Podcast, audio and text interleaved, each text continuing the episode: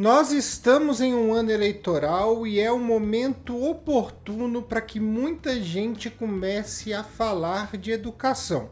Eu estou falando basicamente dos políticos. E aí vem uma série de troca de acusações, de promessas, todo mundo diz que vai fazer e acontecer em relação às escolas que nós temos, em relação aos nossos sistemas educacionais.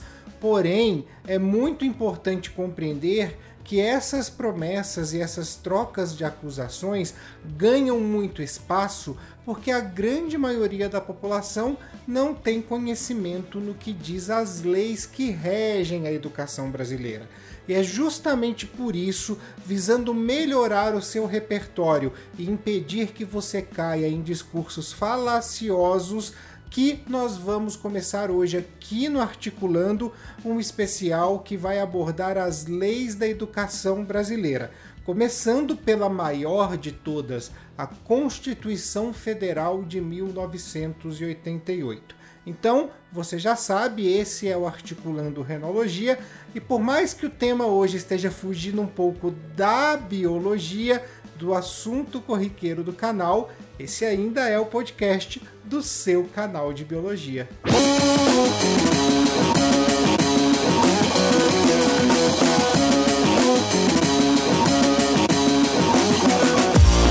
Na Constituição Federal, mais precisamente na primeira seção do parágrafo 3, estão 10 artigos que vão tratar da educação brasileira.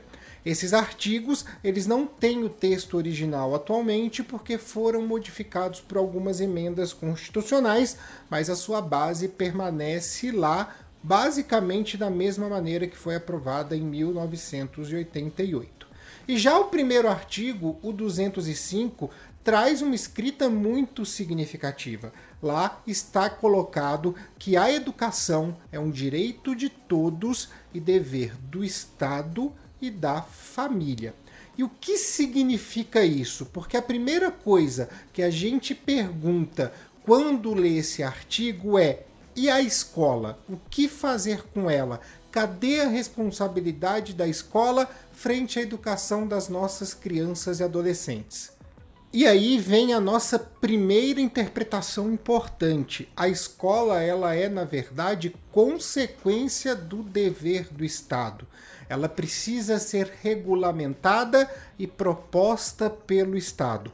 Por isso, a educação não é dever da escola.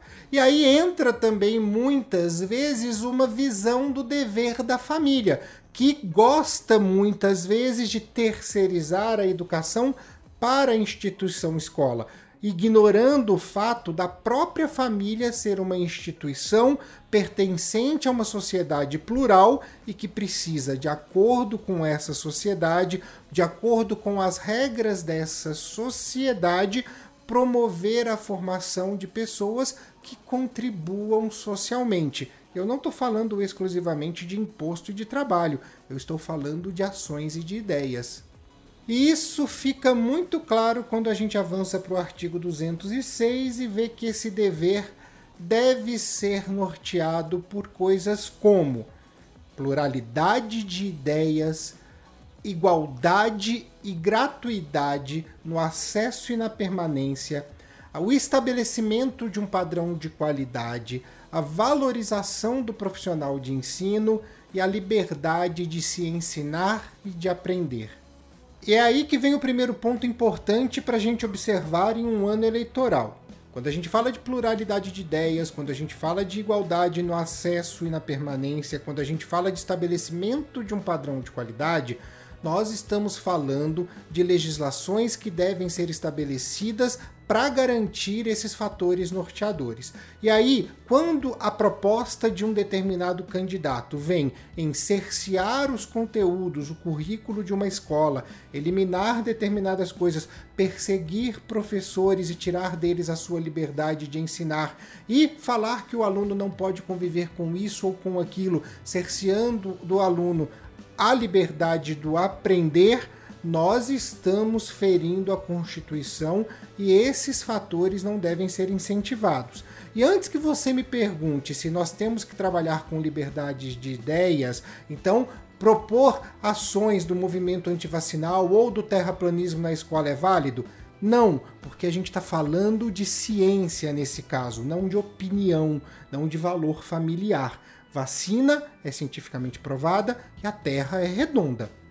Outra coisa importante também, analisando esses dois artigos, é que quando a gente fala do dever do Estado, a gente não fala exclusivamente da rede pública, a gente fala simplesmente de um padrão de qualidade que tem que ser estabelecido, como o próprio Norte diz, e também do estabelecimento de parâmetros curriculares. E dessa forma, a gente consegue perceber que, independente se uma escola é pública ou particular, ela precisa ter a regulamentação e a regulação feita pelo Estado.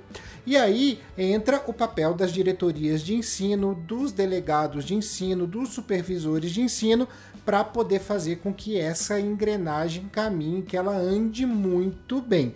E o artigo 209, eu vou dar uma puladinha, ele trata muito bem das escolas particulares, dizendo exatamente isso que eu acabei de relatar: a necessidade da regulamentação e da regulação pelo Estado. Isso faz que, na teoria, na teoria, nós tenhamos uma igualdade de currículo e de oportunidades entre a rede pública e a rede privada de ensino. Claro, na teoria, a prática infelizmente não acontece dessa forma.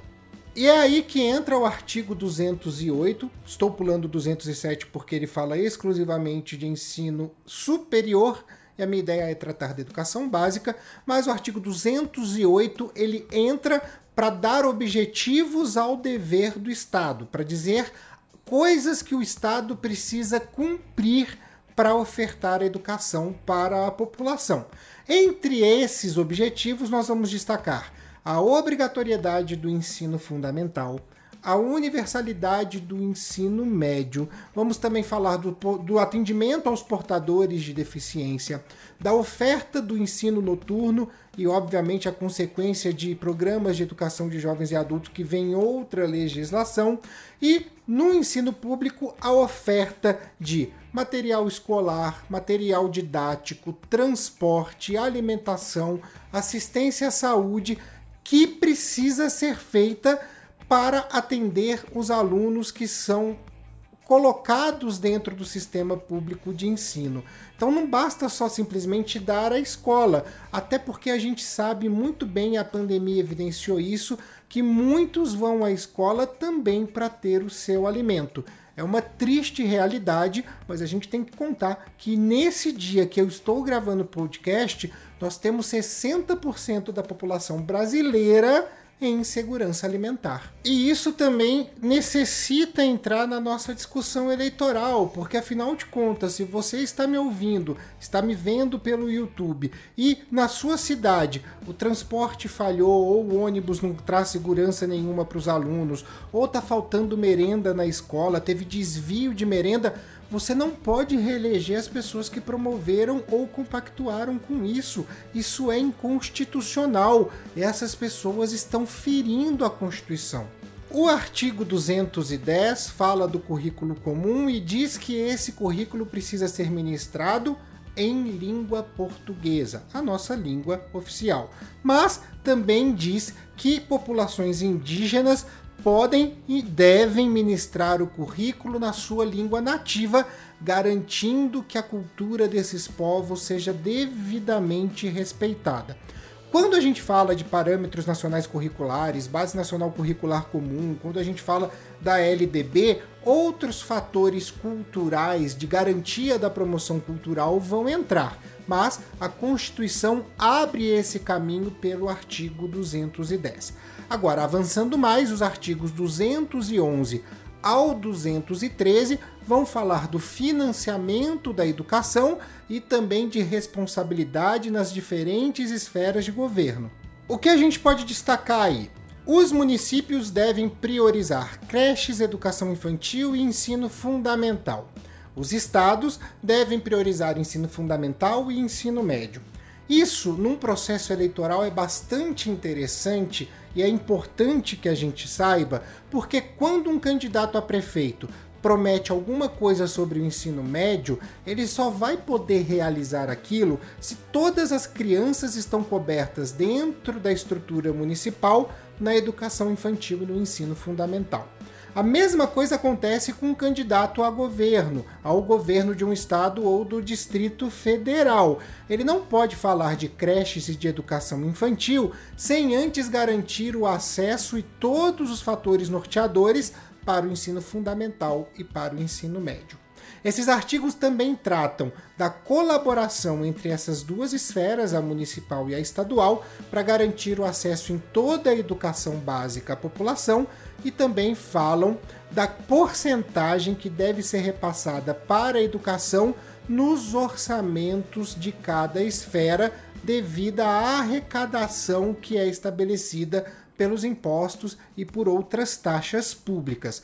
Então, nós temos aí deveres muito bem estabelecidos de municípios, estados e também da União. O artigo 214 vem encerrar essa sessão, a primeira sessão do capítulo 3, a sessão que fala sobre educação, dizendo que são objetivos das ações do poder público a erradicação do analfabetismo, a melhoria geral da qualidade da educação, a promoção de uma formação que seja para o trabalho e que também seja humanística, científica e tecnológica e, obviamente, a igualdade de acesso para todos.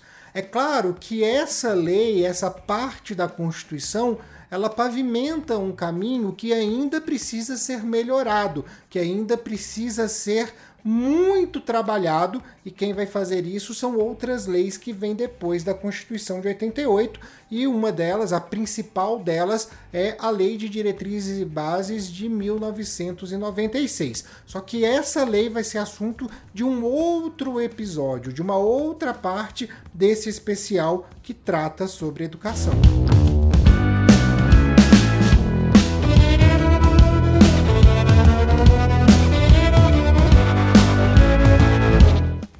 Esse foi o nosso primeiro episódio sobre as leis que regem a educação. Falamos da Constituição Federal, visando explicar para você, deixar muito claro o que é real e o que não é real frente a todas as promessas e todos os debates políticos que nós teremos daqui para frente. É facilitando não só a sua ampliação de repertório, mas também uma escolha consciente nas eleições de outubro. E também é importante a gente compreender esse processo de educação, como ela se dá, porque afinal de contas, gente, é ela que vai dar o start, que vai iniciar uma mudança real no mundo. E não há professor que não acredite nisso. Eu vou ficando por aqui. Lembro sempre vocês das nossas redes sociais, o arroba Renologia, no Twitter, no Instagram e também no TikTok. Se você está me vendo pelo YouTube, não esqueça que também o Articulando Podcast sai toda segunda no Spotify e no Google Podcasts. E se você está me ouvindo pelo Google Podcasts ou pelo Spotify, não esqueça de se inscrever no nosso canal do YouTube, que lá tem todo o nosso conteúdo, todo organizadinho, bonitinho para você. Fica aqui o meu grande beijo a todos e a todas e até a próxima.